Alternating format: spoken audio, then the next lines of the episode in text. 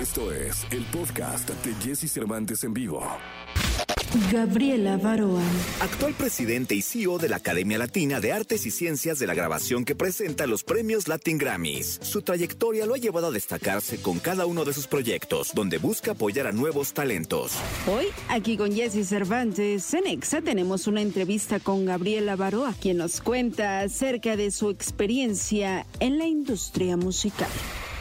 Una mañana feliz. Estaba yo pensando cuando me estaba bañando, dije, caray, Qué, gusto tener a, este hombre, este personaje, a este artista, por qué no decirlo así, eh, porque quiero decirles que es una pieza fundamental de la industria, porque con él se generan sueños, ilusiones, se estructura una buena parte de la música, se compensa, se apoya a los nuevos talentos, hay toda una maquinaria detrás de, de todo lo que él ha trabajado para apoyar y para impulsar a nuevos talentos, que es una parte importantísima de la charla de hoy. Y pues es un placer para mí eh, tener esta mañana. Ya no sé ni, ni, qué más decir, caray, porque me voy a quedar corto. Gabriela Baroa, bienvenido. Gracias.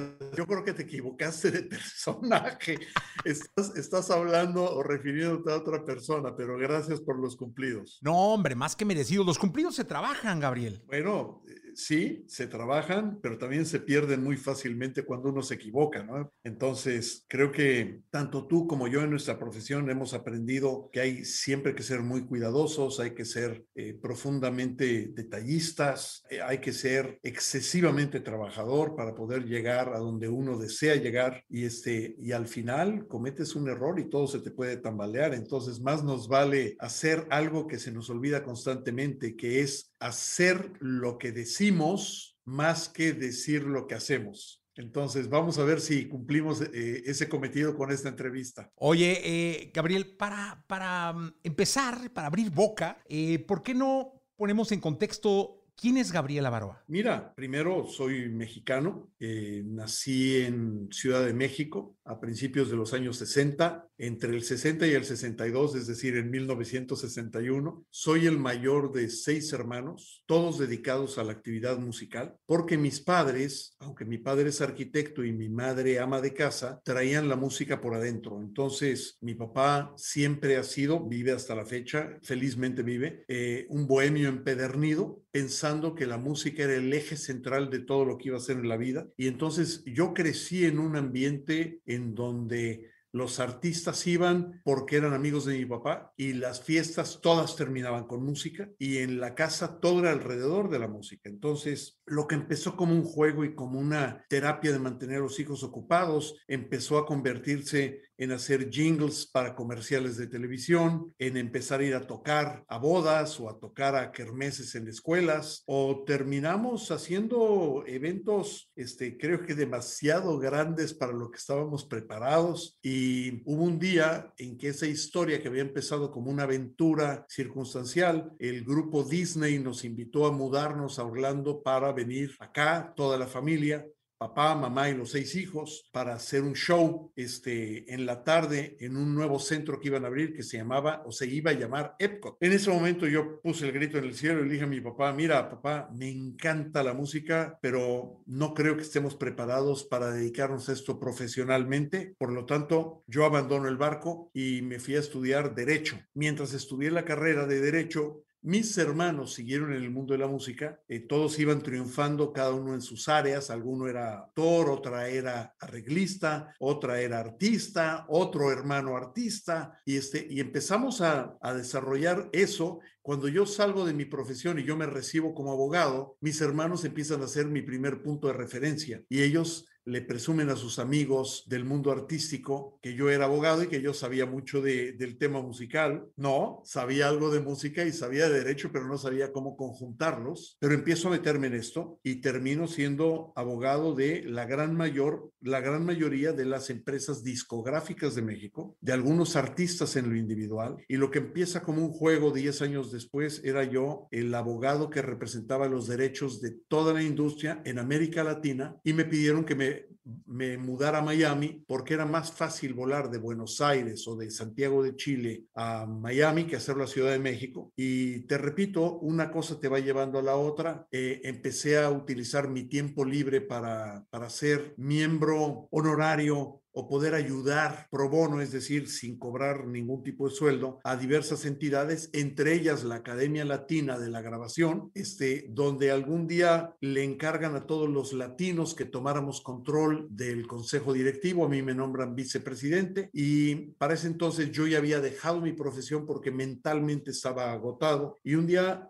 me invitaron a dirigir esta organización, hablé con mi mujer, le dije, mira, yo ya no quería viajar, con esto no voy a viajar mucho y además lo pienso hacer un año y de eso hace 18 o 19 años. Entonces, en pocas palabras te pongo en contexto por qué llego aquí, cuál es mi liga con la, con la música. Soy baterista, eh, de profesión, muy mal baterista, porque aunque lo hago con gran pasión, no tengo la capacidad de seguir notas y de leer música. Entonces, eh, nada, e, e, eso, eso justifica el por qué me meto tan apasionadamente a un tema que llevo en la sangre, herencia familiar, y hoy en día te digo que orgullosamente mi principal motor son mis hermanos y hoy en día mis hijos, y ya tengo una nietecita que le encanta la música, en donde la familia está alrededor de esto y eso me da bríos, motivación, gran crítica, crítica muy destructiva, que es la que te da la familia, que es no me dejan pasar una, y eso ha sido lo que me ha forjado y lo que me ha formado para estar donde estoy. Oye, Gabriel, hay un tema que me gustaría eh, platicar contigo, porque yo sé que mucha gente ve la premiación, sabe de la premiación, ve la tele, ve a sus artistas orgullosos mostrando los reconocimientos, pero no entienden y no saben. Y a mí me, encantaría que le platicaras al, al público ¿Qué es el Grammy? Bueno, te agradezco mucho y es una de mis especialidades. Tú tienes un aparato que era en el que Tomás Alba Edison empezó a proyectar los primeros sonidos que se llamaba el gramófono. Y cuando tú un gramófono, que es esa como corneta metálica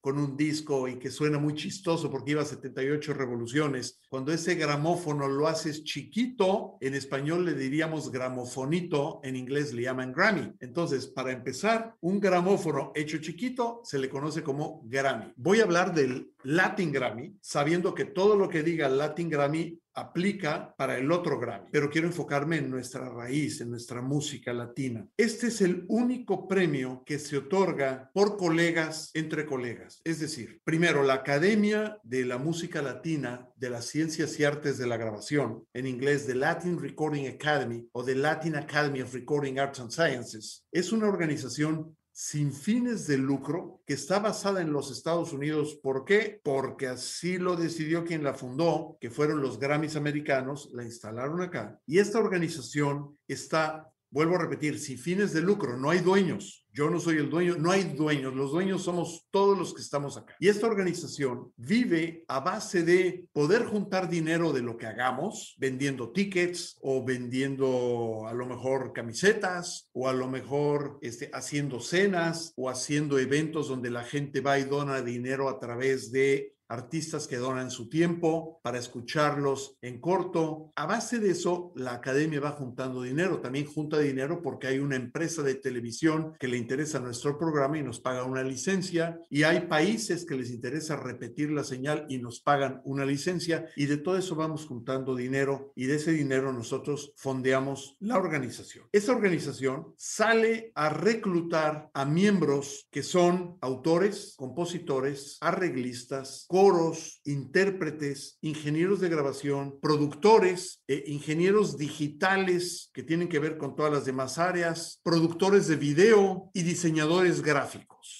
En esas 10 categorías nosotros reclutamos miembros y la Academia Latina, aunque está basada en los Estados Unidos, tiene carácter internacional. Todo lo que hacemos lo hacemos en español, inglés y portugués. Y no importa en qué país estén los miembros, no tienen que vivir exclusivamente en países de habla hispana o de habla portuguesa. Son cualquier persona que intervenga con este tipo de música, viva donde viva. Totalmente. Oye, y ahora que tocas eso de la esencia y ya que, que, que seguimos la plática, me llama mucho la atención como hoy los artistas nuevos no solo hacen una, una canción, sino crean un género. Es decir, este es mi trabajo y es el género fulanito. Y entonces yo siempre digo que los géneros ya se degeneraron, o sea, ya son demasiados géneros. O sea, ya cada artista hace su canción y su género. Entonces ya yo veo eh, que quien- en quien clasifica pues ya casi un trabajo de cirujano. Mira, Jessy, te voy a contar algo que escuché en la radio en inglés hace unas cuatro semanas que me fascinó. Tú vas manejando en el auto y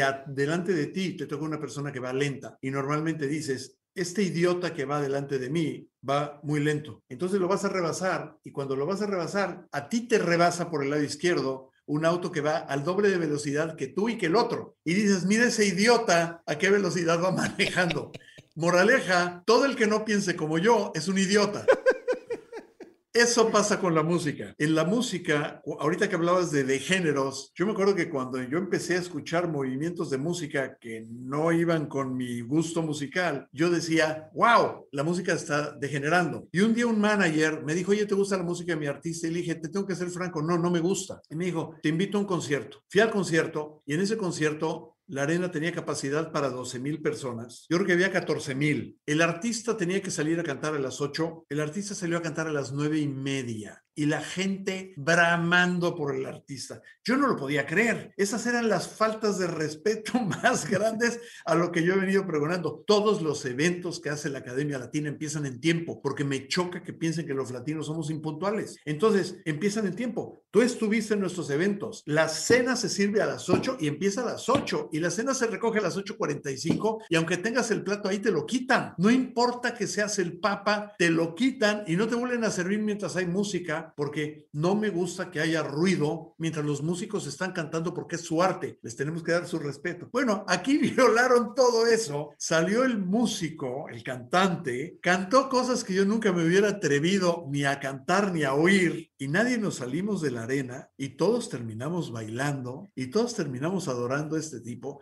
y yo me di cuenta que el problema no es género de género, es que hay mucha gente a la que le gusta todo el tipo de música y se vale que a nosotros nos guste más otra, pero tenemos que respetar que la otra música también comunica. Y si la música es un factor de comunicación, tiene todo mi respeto. Entonces, te vuelvo a repetir, mi gran aprendizaje es que al final del camino no hay música excelente ni hay música mal. No, simplemente hay música que gusta y hay música que no gusta. Pero la que no te gusta a ti puede gustarle a otro. Entonces, toda la música es válida, toda. Es increíble el cierre. Lo voy a apuntar y me lo voy a grabar. Eh, un abrazo muy grande. De verdad, no sabes lo que agradezco, Gabriel, que te hayas ti, tomado el tiempo de platicar con nosotros para contenido extra. Te mando un abrazo muy fuerte, mucha salud y nos vemos en el Grammy. Gracias. Y hoy que te estés cenando un lunch ahogado, te acuerdas de mí, por favor. totalmente. Gracias, Sí. Gabriel. Un abrazo. Un abrazo también. Gracias.